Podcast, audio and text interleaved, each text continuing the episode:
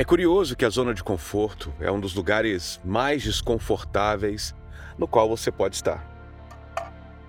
Ele é aquele espaço da sua vida no qual restringe toda a sua ousadia e desejo de fazer as coisas diferentes, tudo por causa do medo.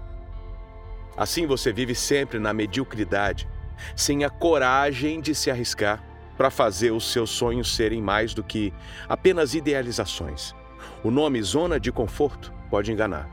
Mas basta você refletir por dois minutos na situação e perceberá o quanto de incômodo isso gera em você. A nossa existência demanda constante transformação e mudanças de verdade apenas ocorrem quando nos arriscamos, nos desafiamos, superamos obstáculos ou então permanecemos os mesmos para sempre enquanto vemos os outros evoluírem e o mundo mudar. Interessante, né?